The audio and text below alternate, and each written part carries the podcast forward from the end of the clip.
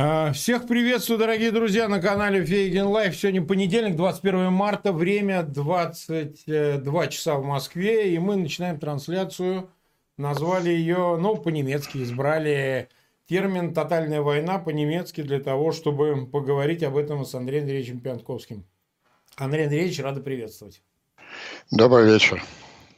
У меня просьба ко всем зрителям, пожалуйста, ссылки на этот эфир размещайте в своих аккаунтах в социальных сетях и группах. Сделайте так, чтобы к эфиру присоединилось как можно больше людей и посмотрело нас в прямом эфире. Ну и подписывайтесь на канал Фейгин Live. Мы перешагнули, по-моему, боюсь соврать, 514 тысяч подписчиков. Да, 514, нет, 515 тысяч э, подписчиков. Для нас очень важно в течение месяца-двух добраться до какой-то большой цифры от вас зависит, насколько быстро это нам удастся, поскольку нам важно, чтобы у нас была большая, громадная аудитория. Андрей Андреевич, ну, начнем нашу беседу с того, вообще в целом, как вы оцениваете ситуацию на фронте, что сейчас там происходит с вашей точки зрения, вот к этому 26-му дню войны, и чего нам следует ожидать, каких перемен э, э, вот на театре военных действий и за его, за его фасадом. Что вы думаете? Ну вот я оттолкнусь э, от того названия, которое, не скрою, было моей идеей. Тоталер Крик. Да-да-да, так и есть. Тотальная война. Это формула Геббельса. И я думаю, что большинство советских людей видело речь Геббельса о тотальной войне. Потому что, если я не ошибаюсь, она была вмонтирована в одну из серий знаменитого сериала о Штирлице. Да-да-да. Эта речь э, не в июне 41 года была произнесена, а в феврале 43 года, после, после Сталинграда.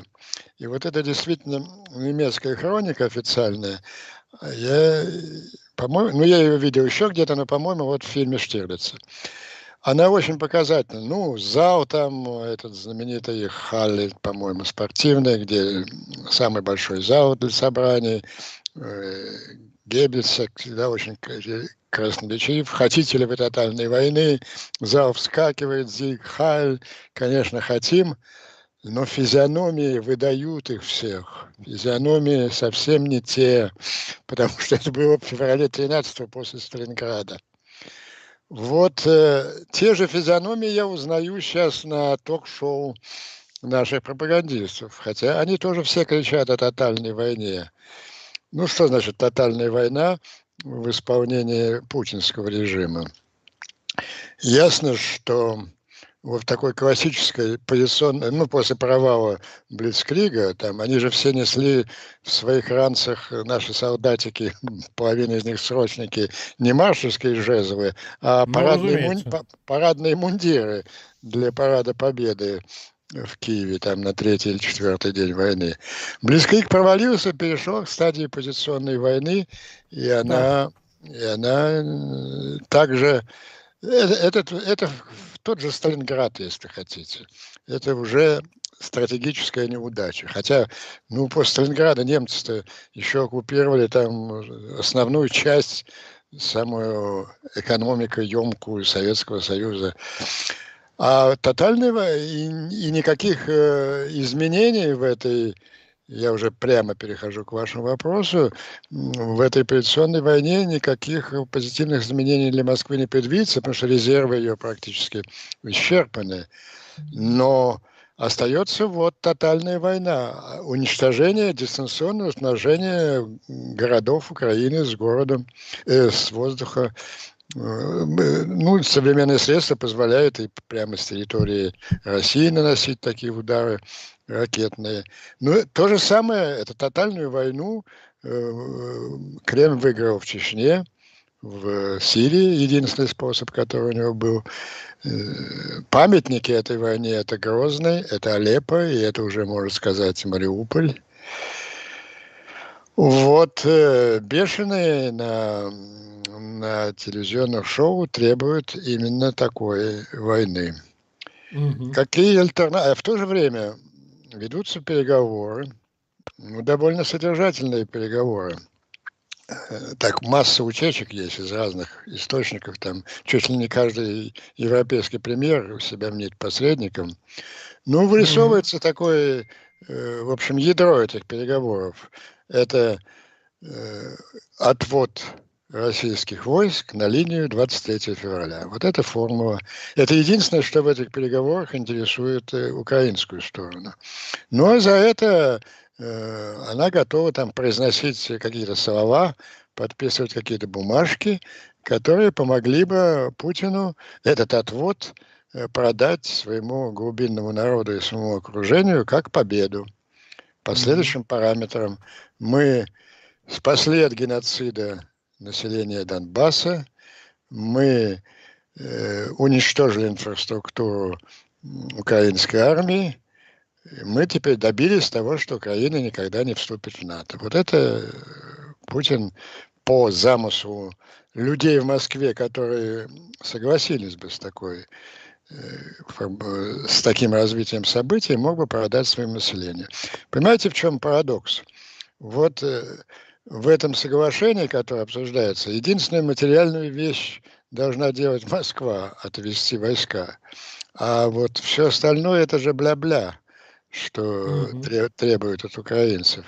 И тем не менее, вот мое ощущение такое, что большинство российского политикума, я сейчас не говорю не Э, общественности, никакой общественности нет, и да и народа никакого нет. Есть э, вот некий политикум такой, более-менее пронизанный имперским духом. Так вот этот политикум признал бы, готов поддержать э, такой, такой сценарий. А украинский политикум нет. Вот Зеленскому, если он угу.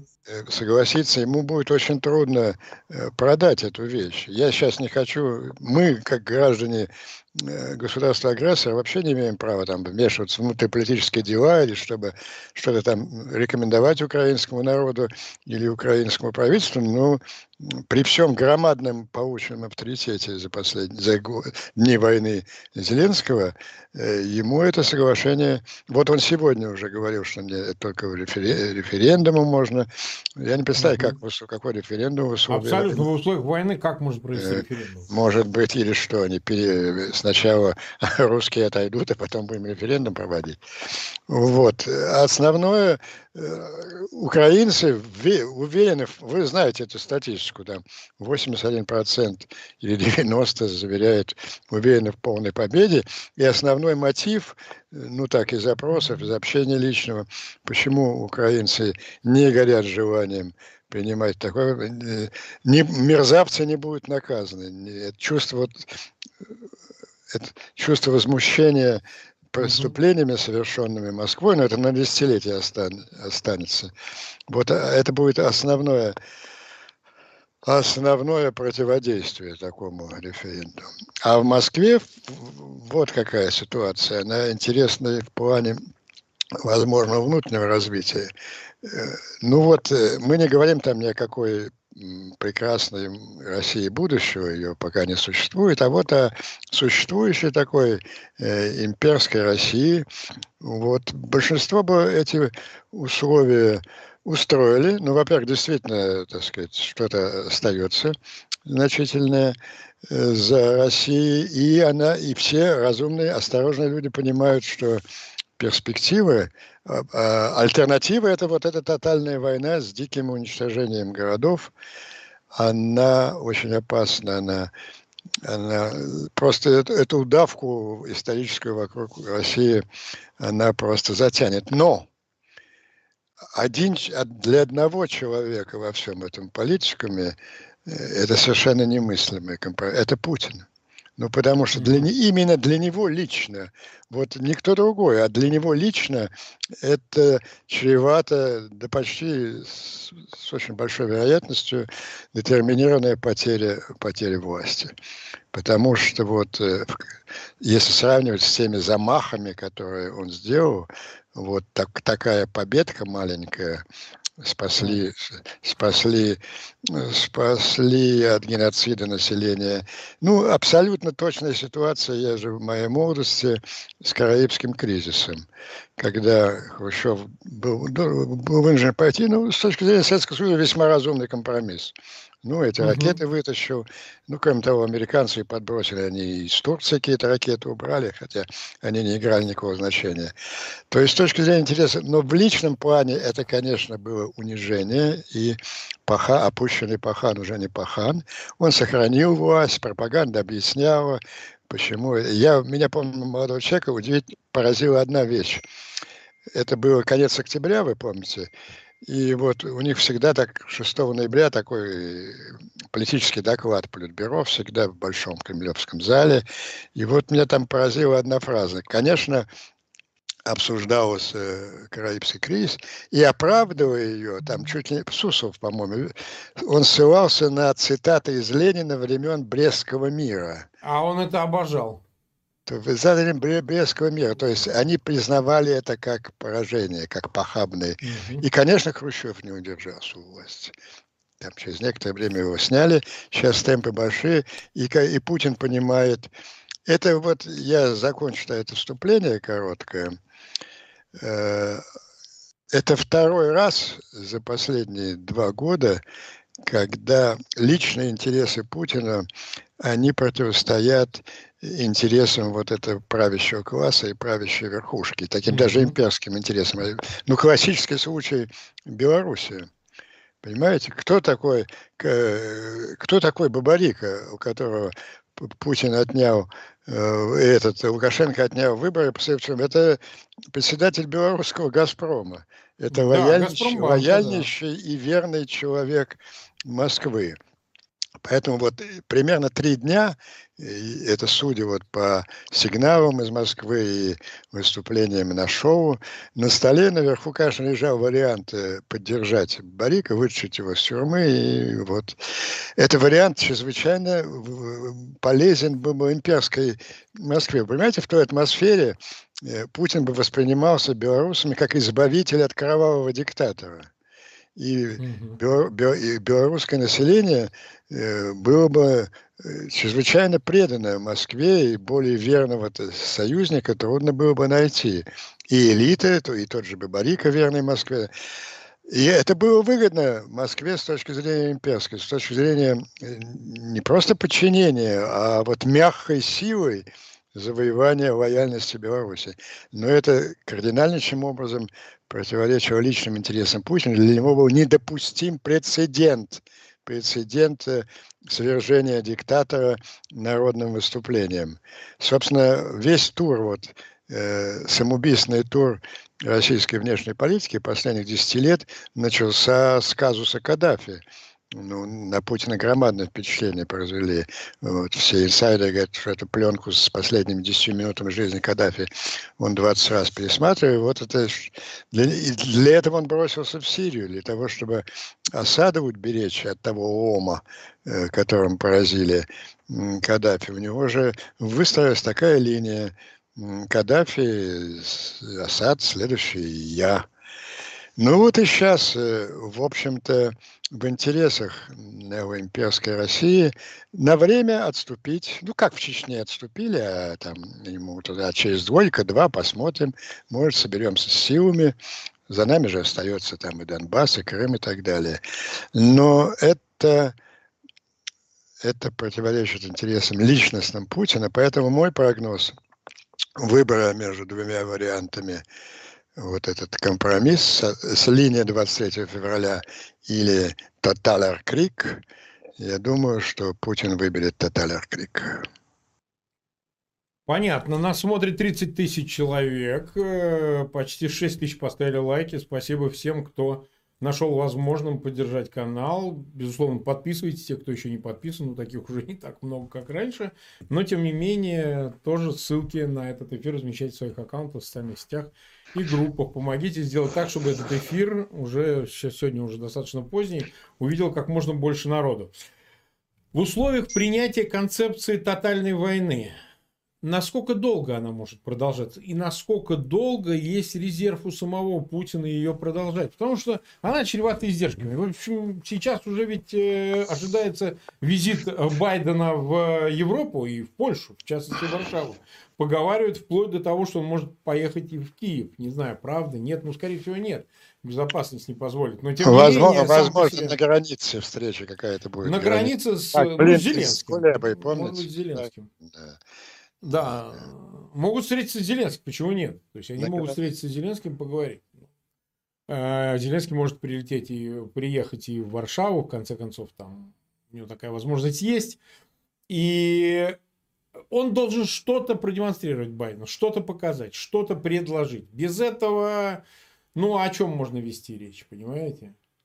Вот что вы, это может быть? Вы знаете, масштаб встречи беспрецедентен. Это саммит НАТО, одновременно да. саммит Большой Семерки и саммит Европейского Союза. Ну вот э, Запад тут должен ответить уже по полной, по гамбургскому счету. И да, и сформулирована повестка дня, как противостоять российской агрессии на Украине и вне Украины. То, что какие-то шаги будут предприняты, это бесспорно. Э, ну, во-первых, по двум причинам. Угу. Во-первых, нарастает волна колоссальной общественной симпатии к Украине. И тут, конечно, личные выступления Зеленского и вообще его да, играет э, роль, да. позиции сыграли большую. Ну, там немножечко неудачно получилось вчера с Израилем, но это особый случай. Особый случай. Там его спичрайтеры сделали ошибку. Э, израильский народ и израильские политики очень э, трепетно относятся э, к термину Холокост. И, угу. и они, они как-то болезненно воспринимают э, использование этого термина для описания каких-то иных событий и иного масштаба. Э, хотя основные моменты мне очень понравилось его сравнение, очень уместное было сравнение. Он начал, как всегда, начинается с хорошего сравнения политического деятеля, цитаты политического деятеля страны, в которой он выступает. Начал знаменитой цитаты Голда Мейер, ну, что да, хотят нас мы хотим жить, а наши противники хотят, чтобы мы были мертвы. Поэтому поле для компромисса несколько ограничено. К сожалению, вот, между прочим, вот такая же, такая же ситуация, она складывается и и в российско-украинских отношениях. Я позволю себе немножко сбивчиво отойти от вашего основного вопроса, ну, потому что я, для меня это вчера произвело большое впечатление. Вот не только речь Зеленского, а такой инцидент на вечернем Соловьеве. Есть такой украинский эксперт Василь, ну, он известен всей Украине такой, ну, иначе бы его не приглашали. Его приглашают для того, чтобы над ним, единственным украинцем, все замечательные да, русские да. донецкие бюты одерживали блестящую победу, измазывали его там по лицу определенной субстанции. Ну, это более-менее удается. Он такой типичный малорос. Ну, более лояльного украинца для российских властей и российских пропагандистов трудно представить. Он, хотя он из всех сил старается сохранить достоинство. Но все-таки вчера его достали вот этими бесконечными рассуждениями как они будут э, э, уничтожать, невзирая на потери мирного населения. Что основной тезис был, что раньше мы жалели население, но вот коварные украинцы это использовали, а теперь мы будем, да, фактически, ну, тоталер крик, фактически, да. И, mm-hmm.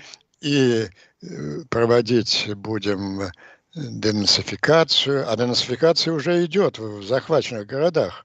Это классика советских времен. Это похищают людей, мешок на голову, потом где-то пытают в подвалах, как э, три дня пытали Вадима Рыбака, мученика, Гиркин с Безлером в свое время. Надеюсь, эти военные преступники тоже. И кроме того, десятки людей уже депортируют в какие-то города России, в концлагеря. Это же представитель Украины. Так вот, потрясенный всем этим Василь, ну, тихим голосом, а он всегда очень почтительно это Владимир Рудольевич, Владимир Рудольевич. Они там все, видимо, на зарплате у Владимира Рудольевича, и они, ну, обращаются, они обращаются не друг к другу, а к, и не к аудитории, а почему-то у них все принято. Владимир, так вот он таким тихим, обычно покорным голосом э, спросил, Владимир Рудольевич, а сколько же украинцев вы планируете оставить живыми? Так. Вот за этот вопрос, я думаю, ему много, украинцы много простят из его предыдущей деятельности. Владимир Владимирович достойно, как настоящий фашист, ответил э, всех, кто пройдет денацификацию. То есть они будут каждого украинского гражданина проверять, и вот Владимир Рудольфович с, с офицерами вечного КГБ, НКВД, ФСБ будет решать, и убивать будет этого человека, депортировать в Сибирь или, может быть, его оставить. Вот что, э, так что сравнение э, напрасно, мне кажется, израильтяне обижались на формулу Зеленского. А он сравнил гитлеровское окончание решения еврейского вопроса с окончанием, окончательным решением украинского. Да эта формула уже она каждый день звучала, окончательное решение. А что, статья Путина о том, что нет ни украинской нации, ни украинского государства, это не окончательное решение – Э, ну, украинского, э, украинского вопроса. Вот. Но возвращаясь к вашему основному вопросу, конечно, и почему, я думаю, все-таки значительная часть элиты, даже близкой Путину, предпочла бы вот такой компромисс с отводом на 23 февраля. Ну, во-первых, я себе задаю, э, все это надо отдать должное, громадную работу. Мы часто критикуем американцев, а сейчас надо э, поблагодарить американские телевизионные компании. Они внесли эту войну в гостиные всех, э, всех стран мира. 24 часа в сутки по всем каналам идет сейчас Украина. И когда вот также будет разрушаться и Киев, и Харьков, ну, я думаю, то кипение общественного мнения, которое уже, уже, так сказать, этот котел мы готовы в любой момент прорвать бюрократически, э, а, оно, оно скажется. Но я хочу все-таки задать такой вопрос с надеждой. А наша замечательная Россия, наше русское общество, как отнесется к уничтожению матери городов русских? На их глазах. Может быть, тоже какие-то последние остатки самоуважения. Поэтому вы правы, это, это очень рискованный путь. Это очень рискованный путь. Это вот точка зрения моральной. А еще есть точка зрения стратегическая. Я за ней внимательно наблюдаю и, и даже по мере скромных сил принимаю какое-то участие в этой дискуссии здесь. Ну вот, э, повторяют каждый день опять вот то ненавистное мне. Мы не, каждое утро почему-то Байден считает нужным, и остальные вслед за ним повторять, как э, «Отче наш». Мы никогда не будем воевать в Украине, мы не, не ведем no-fly zone и так далее. Ну да, понятно, военные оценивают риск, риск столкновения с Россией, риск ядерной войны, возможного обмена ядерного удара. Но сейчас эксперты ставят вопрос справедливо с другой стороны. А давайте оценим риск поражения Украины в тотальной вот этой войне, разрушения угу. Украины на наших глазах. А вот этот риск э, мы оценивали или нет? И этот риск, выясняется, что этот риск огромен. Ведь после этого Путин немедленно, конечно, произносит классическую фразу, уже брошенную Западу, собирайте манатки и выбирайтесь, да, да, и выбирайтесь вон из Прибалтики для начала. А вы, как известно, мы, э, американцы все, э, эти руководящие американцы, за первой фразой мы никогда не ведем no-fly zone, повторяли вторую. Но мы будем сражаться за каждый дюйм Article 5 territory. Там вот Article 530, вам придется сражаться. И сравните, говорят серьезные военные эксперты, э, вы собираетесь отдать без боя громадную Украину и сражающуюся с диктатором армию для того, чтобы дать ему бой на маленьком балтийском пятачке, прижатом к морю и отрезанном от НАТО, от, вы знаете, там Суварский да. коридор, маленький перешеечек, который Очень. за, за два, несколько часов ликвидируется просто бомбардировками. Это же безумие стратегическое. Вот этот дискурс сейчас уже наконец, при, если сторонники невмешательства говорят о риске Э, ядерного конфликта, только гораздо... А, ну и что? Тогда ядерный конфликт э, неизбежен, э, и эта война неизбежна в Балтии, но на гораздо худших уже стратегических условиях. Уже даже громадное конвенциональное преимущество НАТО на территории Балтии гораздо труднее будет использовать убедительно, чем, чем на территории Украины. На территории Украины достаточно сейчас ввести новый фляй-зон, чтобы украинская армия погнала Путина до Москвы. Вот эти собра... давление такое одновременно и моральных соображений, и логических, стратегических, оно становится, становится непреодолимым.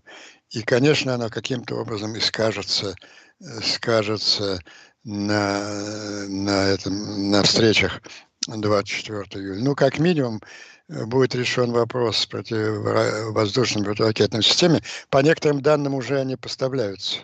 Вот Street Journal вчера писала, что пока там идут все эти разговоры со словаками и болгарами, у американцев есть э, дюжина каким-то образом украденных. Да, а, а, то ли украденных, то ли купленных как-то ну, через российских руки. средств. Россия, да, да, да. Это была секретная информация, да, они сейчас их поставляют.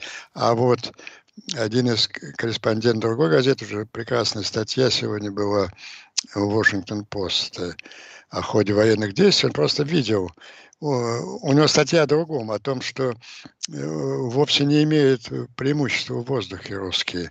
И он говорит, я наблюдал большие колонны техники, включая, включая вот эти американские, э, американские советские С-300, передвигаются по дороге, и никаких попыток даже их атаковать нет. Э, что э, воздушные силы тоже ограничены. То есть вот это мне напоминает действительно, хорошо бы как-нибудь нам это показать, хронику mm-hmm. Геббельса, где он кричит «Тоталер крик», и они кричат «Зикхаль», но с очень потухшими лицами. Так, 45 э, с лишним тысяч нас смотрит. Э, это я Повторяю, часто меня упрекают за это тем, кто, кстати, аудио смотрит, не видит этой цифры на экране, поэтому они иногда меня просят, чтобы я лишний раз повторял эту цифру. Людей впечатляет количество таких же, как они, которые слушают, тем более, значит, аудио варианте, если они в машине или где-то, э, смотрят наши эфиры. Вот смотрите, Андрей Андреевич, э, представим себе, что Пошло все по этому сценарию. Американцы решились вместе с союзниками по НАТО, избрали какую-то форму, э, при которой они как бы вмешиваются в конфликт, но это может быть даже и символическое, да, создание зоны безопасности на западе Украины, какая-то часть войск, Польша, там, не знаю, Румыния. Ну, просто вот ничего не сделать 24-го они не могут, это я вас уверяю. Просто ничего не сделать они не могут. Не могут. Это... Ну, хорошо, вот сделали. А насколько, вот вы же у нас все-таки имеете гигантский опыт из прошлого советского, позднего советского прошлого относительно ядерных вооружений, всего того, чем располагает Москва. А, все эти угрозы услышаны, я так понимаю, были в мире, и в Америке прежде всего, я имею в виду угрозы, которые расточались по поводу применения ядерного оружия.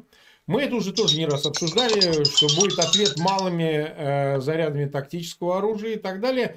Но вот все-таки, все-таки нас интересует, э, решится ли Москва на удар по, э, допустим, Варшаве, если вот сегодня вот, кстати, нарушил бомбардировщик российские границу с Польшей, возможно, это проверка какая-то, если бы его сбили. Или действительно вошли какие-то части войск польских в Львов. Ну, зря Или же еще ритуальное, символическое какое-то действие. Это точно бы последовал ответ э, удар ядерным оружием? Или же Москва бы воздержалась вот в таком случае применять оружие? Там, не где знаю. не присутствуют американцы. Ну, тогда дайте мне какое-то пятиминутное... Такое, на... Мы действительно обсуждали с вами не раз и вместе с Валерием Михайловичем да. Соловьем. Все это ну, в, режим, в режиме реального времени, когда вот этот ответ на этот шантаж вырабатывался в Соединенных Штатах. Его выработал бешеный док министра обороны Мэттис еще до своего ухода в отставку по поводу разногласия его с Трампом. Э, на, на Мэтца произвело громадное впечатление посещение какой-то делегации э, КГБшных придурков, которые по обмену находились в Соединенных Штатах. Знаете, там ветераны спецслужб. Да, конечно, бесконечные, конечно. бесконечные такие мероприятия. И вот у них да, в программе было посещение Мэттиса. Это, по-моему, было э, в семнадцатом году, да, первый срок президента Трампа. И они начали ему, вот что вы там расположили, несколько солдатиков в Прибалтике. Ты думаешь, это произведет на нас какое-то впечатление? И, а вы что, не знаете, что мы готовы? У нас есть стратегия, э, в случае вашего конвенционального превосходства мы готовы повышать на ядерный уровень. На, для меня эти идеи были новыми, они произвели на меня большое впечатление, как он потом писал в интервью. Я впервые понял, он сказал, что Россия представляет для нас экзистенциальную угрозу. Угу. И он распорядился разработать концептуальный ответ. Он был разработан очень быстро и воплотить его в металле. То есть для этого ему даже не потребовалось, я думаю, не потребовалось ничего запрашивать э, в Конгрессе, и даже, мне кажется, он Трампа э, не ставил в известность, что Трамп все равно вопросов ничего не понимает. Он поступил очень остроумно, Э, с точки зрения материальной. Значит, концепция, она называется Strategy of Deterring Russian De-Escalation Nuclear Strike. Стратегия сдерживания российских так называемых деэскалационных ядерных ударов. Это э, вот российская стратегия это называют деэскалация. Э, идет эскалация конвенциональная, НАТО получает mm-hmm. преимущество, а они деэскалируют ядерным ударом. Вот это уже получил термин в мировой литературе. Ну и вот там проанализированы все, там очень четко, спокойно ставится вопрос. Вот Россия наносит одиночный ядерный удар. Какой наш ответ? Четыре возможных ситуации. Первое – капитуляция. Второе никакой реакции, продолжаем борьбу конвенциональными средствами. Третье – массированный ядерный удар, приводящий к всеобщему гарантированному уничтожению. И четвертый – limited nuclear response, такой же ограниченный удар такой же мощности по какой-нибудь очень значимой для русских цели. Ну, возможно, президенции Путина, но это так, не, не, это не важно, по какой-то. Угу. И вообще это же называется первое слово deterring – стратегия of deterring, стратегия сдерживания русских от этого от этого безумия. Но в чем была проблема? Чтобы отвечать на маленький ядерный удар, нужно иметь маленькие ядерные заряды. В Европе их не было. Э, кроме старых, вообще, можно сказать, средневековых по ядерным масштабам бомб, что с десяток авиационных бомб в Германии было еще со времен Холодной войны, и их не убрали, потому что немцы за них как-то, несмотря на что, э, отчаянно держались как символ некого американского военного присутствия, и в случае чего mm-hmm. защиты Германии. Но это на них вообще положиться нельзя было на эти бомбы. Он сделал очень просто. Он взял переоснастил две стратегических подводных лодки Агая. На них было по 24 ракеты «Атлас», с ракет с, бом... с боеголовками по 50 мегатонн. Ну, достаточно, чтобы там снести несколько столиц. Ну, орудие судного дня. Угу. Он заменил все, он, он даже провел как бы разоружение американское. Он заменил эти тяжелые Э, боеголовки на маленькие боеголовки 5 э, килотонн, предназначены для, соответственно, такого же limited nuclear response. Вот, то есть э, не только американцы уже продумали ответ на эту стратегию, но и воплотили все необходимое в металле. Вот, а вся внешняя политика Путина последние 12 лет, она зыждется на его уверенности в том, что не только после того, как он нанесет удар, а только когда он объявит, вот скажем, он вторгся в Прибалтику, там после некоторого там смятения, наконец, НАТО скоординировалось и начали его теснить. Тогда он говорит, вот или вы отступите и соберете манатки, уберетесь, или, может он, сказать, может он сказать, и в первый день, тогда я применю ядерное, ядерное оружие. Вот и у него стопроцентная уверенность, что американцы а, э, испугаются, отступят, капитулируют и уйдут. На чем оно основано? Ну, наверное, на серии их отступлений, начиная с Обамовского от его красной линии в Сирии и так далее, начиная с его с реакции Запада на войну в Грузии и так далее. Но вот э, Дело в том, что вот это продуманное Министерством обороны и воплощенное Пентагоном очень убедительный ответ, он почему-то не переведен на политический уровень. И поэтому я позволю себе закончить вот это свое вступление той рекомендацией, которую я произношу во всех своих публикациях и выступлениях, что всю эту угрозу снять очень просто. Не надо Байдену звонить Путину, они оба люди безграмотные в ядерной стратегии. Нужно, чтобы да, кстати, вот заканчивая об этой стратегии Мэтиса, ну, генерал Герасимов полностью должен быть не в курсе. У нас, я, когда работал в советские времена, сотрудничал, это великолепнейший в Генштабе есть четвертый институт. Его возглавлял Э, замечательный человек, он сейчас жив, но он уже не на службе, Владимир Зинович Дворкин, генерал. Это интеллектуалы из интеллектуалов военные. И, конечно, там традиции, заложенные Дворкиным, остались. Этот институт полностью в курсе того, что происходит в американской ядерной стратегии. Наверняка они Герасимову об этом доложили, это основная их обязанность. Вот. Но объяснял ли это Герасимов э, Путину и понял ли его Путин, я не знаю. Я бы предложил генералу Милли, начальнику, э, председателю комитета начальников штабов, позвонить генералу Герасимову с очень простым текстом. Доброе время суток, генерал Герасимов. У меня есть для вас небольшое сообщение. Мы хорошо знакомы с вашими планами победы в, над нами в ограниченной ядерной войне. Мы внимательно изучили эти планы и разработали ответ на них. Он называется Strategy of Deterring Russian De-Escalation Nuclear Strikes. В приложении к своему э, электронному письму я высылаю вам этот текст, если вам подчиненные еще э, не доложили. Суть его в том, что в ответ на ваш ядерный удар последует не наша капитуляция, не саренда, как почему-то уверен ваш босс, а такой же limited nuclear response. Поэтому я предлагаю вам в случае возможного столкновения наших вооруженных сил оставаться в рамках конвенциальных ударов mm-hmm. и, и не переходить на ядерный уровень он очень опасен, ограниченный обмен может соскользнуть, соскочить, соскользнуть в нечто большее, и все мы сдохнем, и никто не попадет в рай, тем более ваш главнокомандующий. Пожалуйста, передайте ему. Хорошо бы, если бы сделано публично, по прямой связи, которой э, слышит весь мир.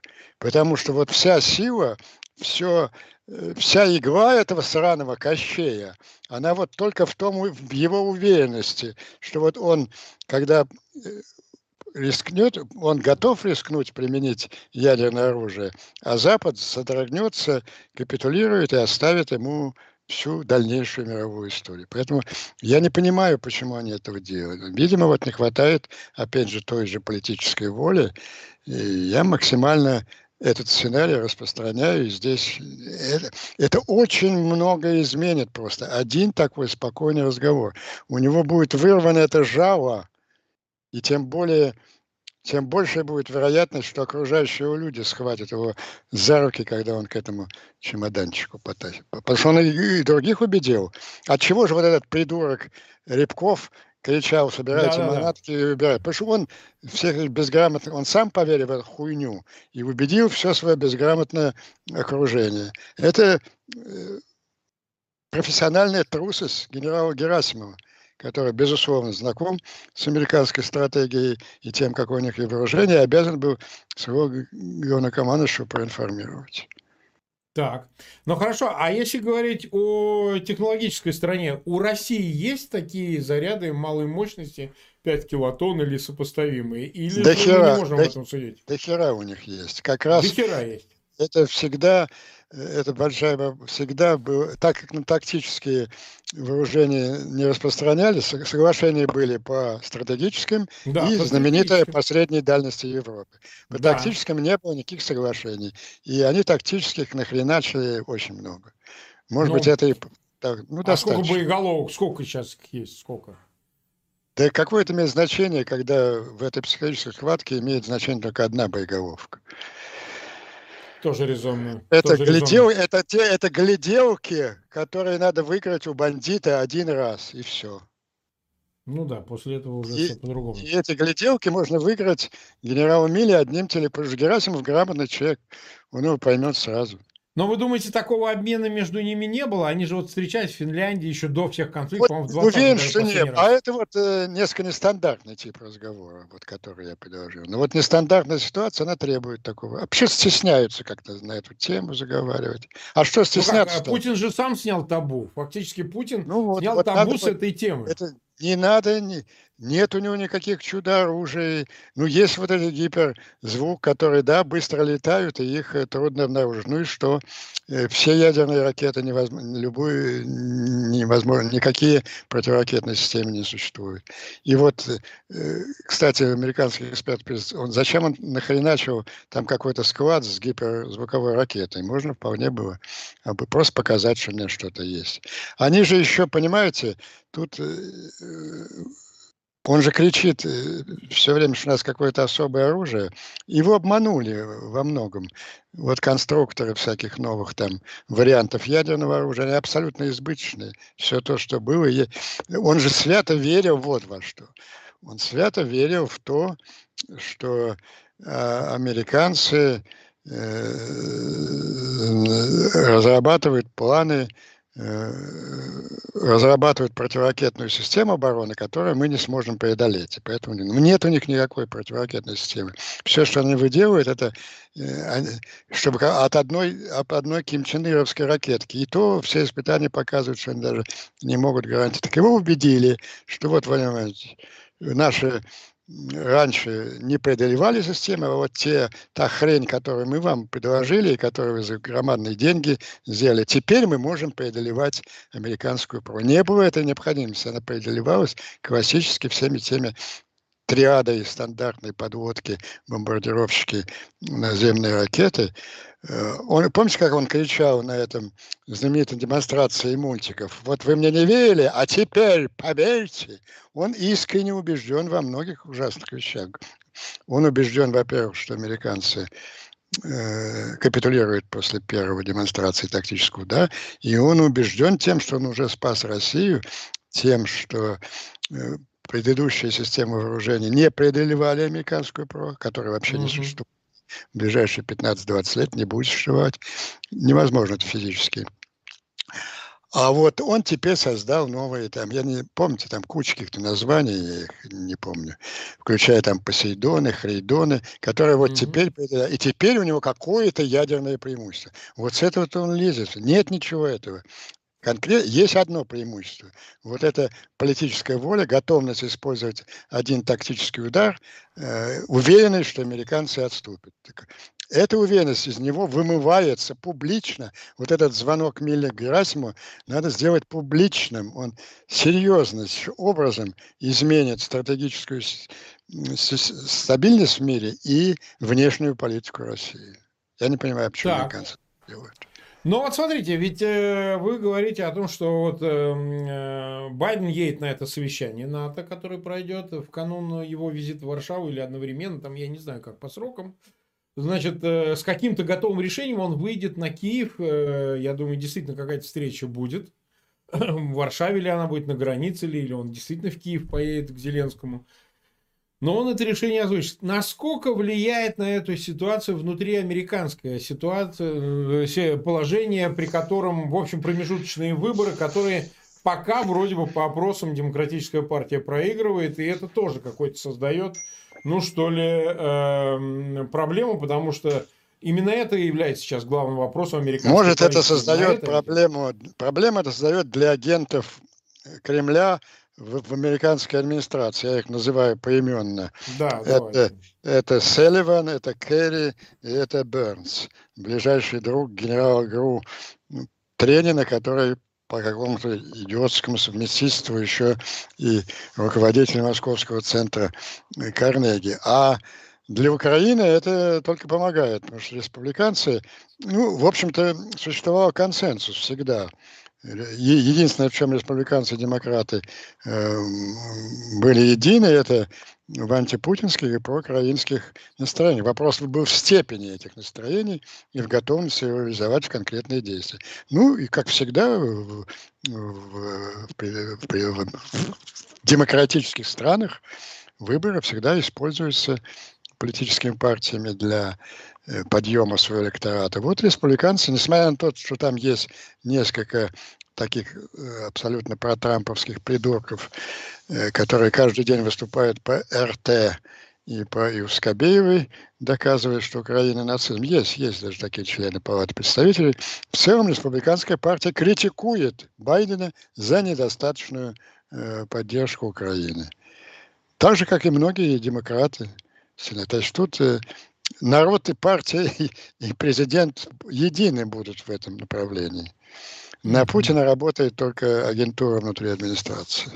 Не, ну это мы тоже понимаем, просто всегда принято считать, что некие внутренние э, внутренняя политика э, определяет отчасти, конечно, не решает. Конечно, но в, это, в этом случае это был, фактор благоприятно сложился в нашу пользу.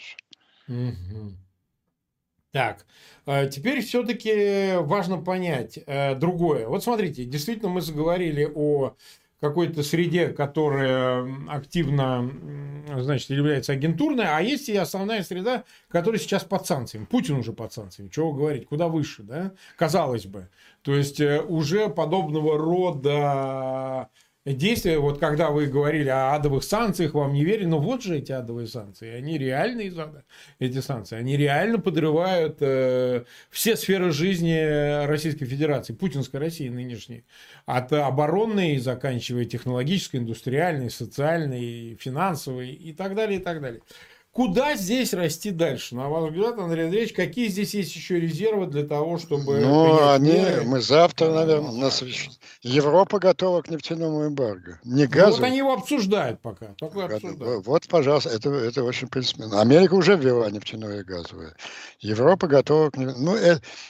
Слушайте, согласитесь, что санкции больше, чем мы надеялись еще на начало Да, войны. конечно, конечно, конечно. Произошло очень серьезное событие. Вот они наконец осознали угрозу всему. Они поняли, что Путин ведет войну э, против всего Запада. И вот я скажу вещь, которую я вчера бы еще не сказал. Ну, я же, так сказать, меня много упрекают за критику западного руководства. Э, ну вот, сейчас я скажу, что принято решение, ну, оно нигде, так сказать, не подписано, может, не сформулировано, оно будет сформулировано на этой знаменитой встрече, но принято четкое решение. Победить Путину в Украине не дадут ни в коем случае, понимая, что это колоссальное поражение Запада и военная, и стратегическая, и политическая, а репутационно гораздо страшнее, чем так называемая афганская. Афганская репутационная катастрофа – это семечки по сравнению с теми громадными последствиями во всем мире, которые бы вызвало падение Украины на глазах беспомощного Запада. Вот буквально в последние дни, если хотите, часы, в преддверии вот к этому 24-му. 24 это явно, что этого Запад никогда не, не позволит, потому что он понял, что это был, стало бы смертью политической Запада. Ну, 24 ориентируется до 24 марта, то есть месяц спустя войны. То есть э, мы об этом числе говорим. Ну, 10 лет спустя, значит, 15 лет ну, спустя да. путинской речи, там 8 лет спустя аннексии Крыма, 10 лет, 12 лет спустя Грузии, и, и, и 24 дня после уже очень близкой кто Талер Крик, они наконец поняли, какую угрозу несет им этот человек. Извиняюсь за выражение. Ну да, ну да. Э, смотрите, Андрей Андреевич, вот э, больше 60 тысяч нас смотрят, 60 тысяч 500. Спасибо всем, кто потратил этот э, вечер понедельника на эфир, участие, посмотреть наш эфир. В конце я все-таки хотел поговорить о российских внутренних проблемах, но через разрез войны. Да. А можно ли говорить о том, что действительно система, созданная Путиным, она так долго дрейфовала, по мнению многих, но она пришла к какому-то закономерный результату в форме, которая э, более или менее описать можно в терминах, да, э, привычных еще по советскому тоталитарному прошлому. Мы действительно имеем дело с законченной такой уже тоталитарной системой или там авторитарной с тоталитарными элементами, или же все-таки это какая-то э, так сказать, переходная фаза. Почему это важно? Потому что Путин, если действительно проиграет это большое геополитическое сражение, нужно понимать, как из этого выходить. Потому что у тоталитарной системы наверняка найдутся э, сменщики Путина, и она сможет какое-то время профункционировать без него. Так считается. Если же это авторитарная система, пирамидально устроенная, персоналистская, с отдельными корпоративными элементами, то, конечно, исчезновение Путина, вынуть этот стержень, некому его завинить. Дело не даже и в персоналях, а дело куда вести, с чем работать, так сказать, при отсутствии Путина. Вот как вы на это смотрите? Какие шансы у гражданского общества есть в России и так далее, если мы констатируем, что мы пришли к какой-то законченной форме в Северной Корее, там, чем-то еще в России?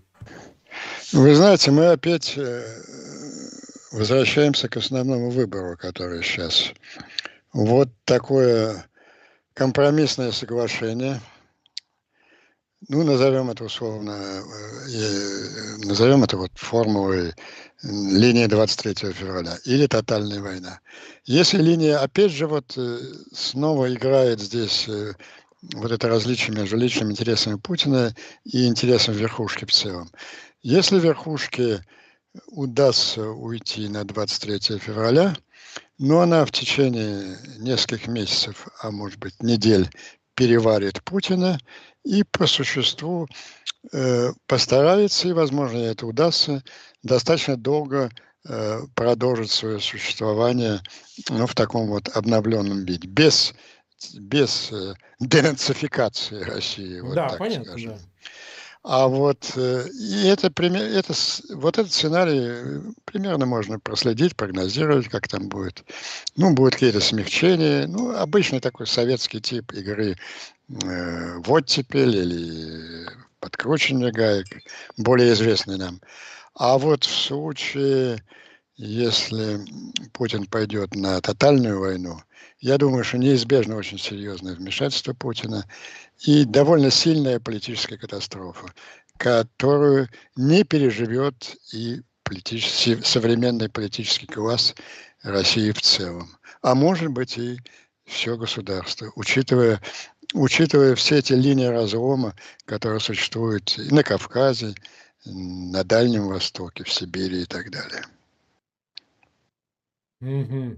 Э, какие-то шансы есть у общества случае вот этого тотального краха, вот во втором случае, а каким-то образом в какой-то части России установить какую-то проевропейскую и более современную власть, э, не похожую систему на то, что существует сейчас? Или шансов нет ни в том, ни в другом случае, как вам кажется? Ну, шансы у нас, скажем, есть. У потому нас. что наш, наш противник в широком смысле, это не Путин, а весь будет абсолютно, абсолютно дискредитирован. Я даже думаю, что угрозой стабилизации положения будет не столько, не столько борьба в Москве, Питере, Центральной России, сколько, конечно, э, проснувшиеся э, сепаратистские настроения в различных регионах и претензии соседних держав, одна из которых великая, даже очень великая, на определенные куски русской территории. Времена будут очень непростые. Это можно прогнозировать на каком хронологическом отрезке, Андрей Андреевич? Ну, такое громкое падение Путина, я думаю, оно входит в расчеты китайских стратегов, и mm-hmm. они резко у них будет очень хорошая аргументация позаботиться о безопасности китайско-говорящих, например, на, на Дальнем Востоке, ну, продолжая всю путинскую, путинскую терминологию. Китай играет в, безо... в беспроигрышную игру, в беспроигрышную. Ну, Я это, об этом писал в своей статье э, в ожидании трупа врага. Если бы проиграл Запад, он бы немедленно забрал Тайвань. А при проигрыше Путина резко ускоряются, я сказать, эти планы, они давно что ускоряются процессы возвращения исконно китайских территорий, о которых знает каждый китайский школьник. И вообще, полтора, когда полтора миллиарда людей убеждено, что большие территории между Тихим океаном и озеро Байкал принадлежат им, ну, эти убежденности этих замечательных... Конвертируется, материализуется, скажем так, рано да. или поздно. Кстати, говорят, у нас вообще никакой армии нигде нету. Сейчас она вся... Сейчас нету, ну... Она Они вся, отрицают это, но... но она вся же, может же... оказаться в одном большом котле в Украине. Но такое ощущение складывается, что там уже все последние резервы уже находятся, остается совсем какой-то кусок Ты, на мне, Западе. Я уже не помню, кто говорил, эту 102-ю знаменитую из Таджикистана убрали дивизию. Да, да, да, да, да, да, да, да, вроде бы. Ну, посмотрим, как бы многие ведь, э, смотрите как, они не верят в возможность поражения российских вооруженных сил на территории Украины. Почему? Потому что, э, вот в России особенно, потому что у них работает вот эта пропагандистская инерция. Они убеждены, что такого уж никогда вроде бы не было, вот в таком виде, да. Ну и Афганистан это какое-то советское наследство, там это э, уход и так далее. Но, но вот такого в масштабе десятилетий никто не видел чтобы, казалось бы, по силам, по зубам э, восточноевропейского государства, которое отделилось от СССР, вдруг может сопротивляться практически на равных. Пусть даже западный помощь на равных огромной армии, огромной стране 140-миллионной. Вот в это не могут поверить. И поэтому представить себе, что э, ничем это не кончится, никакой победы, никаким захватом оккупации целиком территории, вот это не позволяет, понимаете, смириться. Но это, это уже аксиома, вот этой победы. Поэтому-то вот э, верхушка, она в целом склоняется к этому. Еще раз повторяю, российский политикум, вот этот компромисс, который воспринял бы с большей готовностью, чем украинский. Но это противоречит интересам одного человека. Ну да. Ну да. Ну что же, 63 116 человек нас смотрит, больше 16 тысяч поставили лайки. Напоминаю всем, пожалуйста, ссылки на этот эфир размещайте в своих аккаунтах в социальных сетях и группах. Сделайте так, чтобы этот эфир в записи посмотрел как можно больше людей. Ну и подписывайтесь на канал, мы подбираемся к 520 тысячам подписчиков. Для нас это важно. Чем больше подписчиков, нас будут больше смотреть в прямом эфире мы продолжаем, э, так сказать, свои эфиры ежедневные с Алексеем Арестовичем. Завтра такой же эфир будет. Ну, Андрей Андреевич, увидимся тоже очень скоро. Посмотрим, как... Да, по после, 20, после 24-го надо увидеться. До 24-го, да. Сделаем эфирчик, да. да. Ну что, всем спасибо, дорогие друзья, и до свидания. До свидания.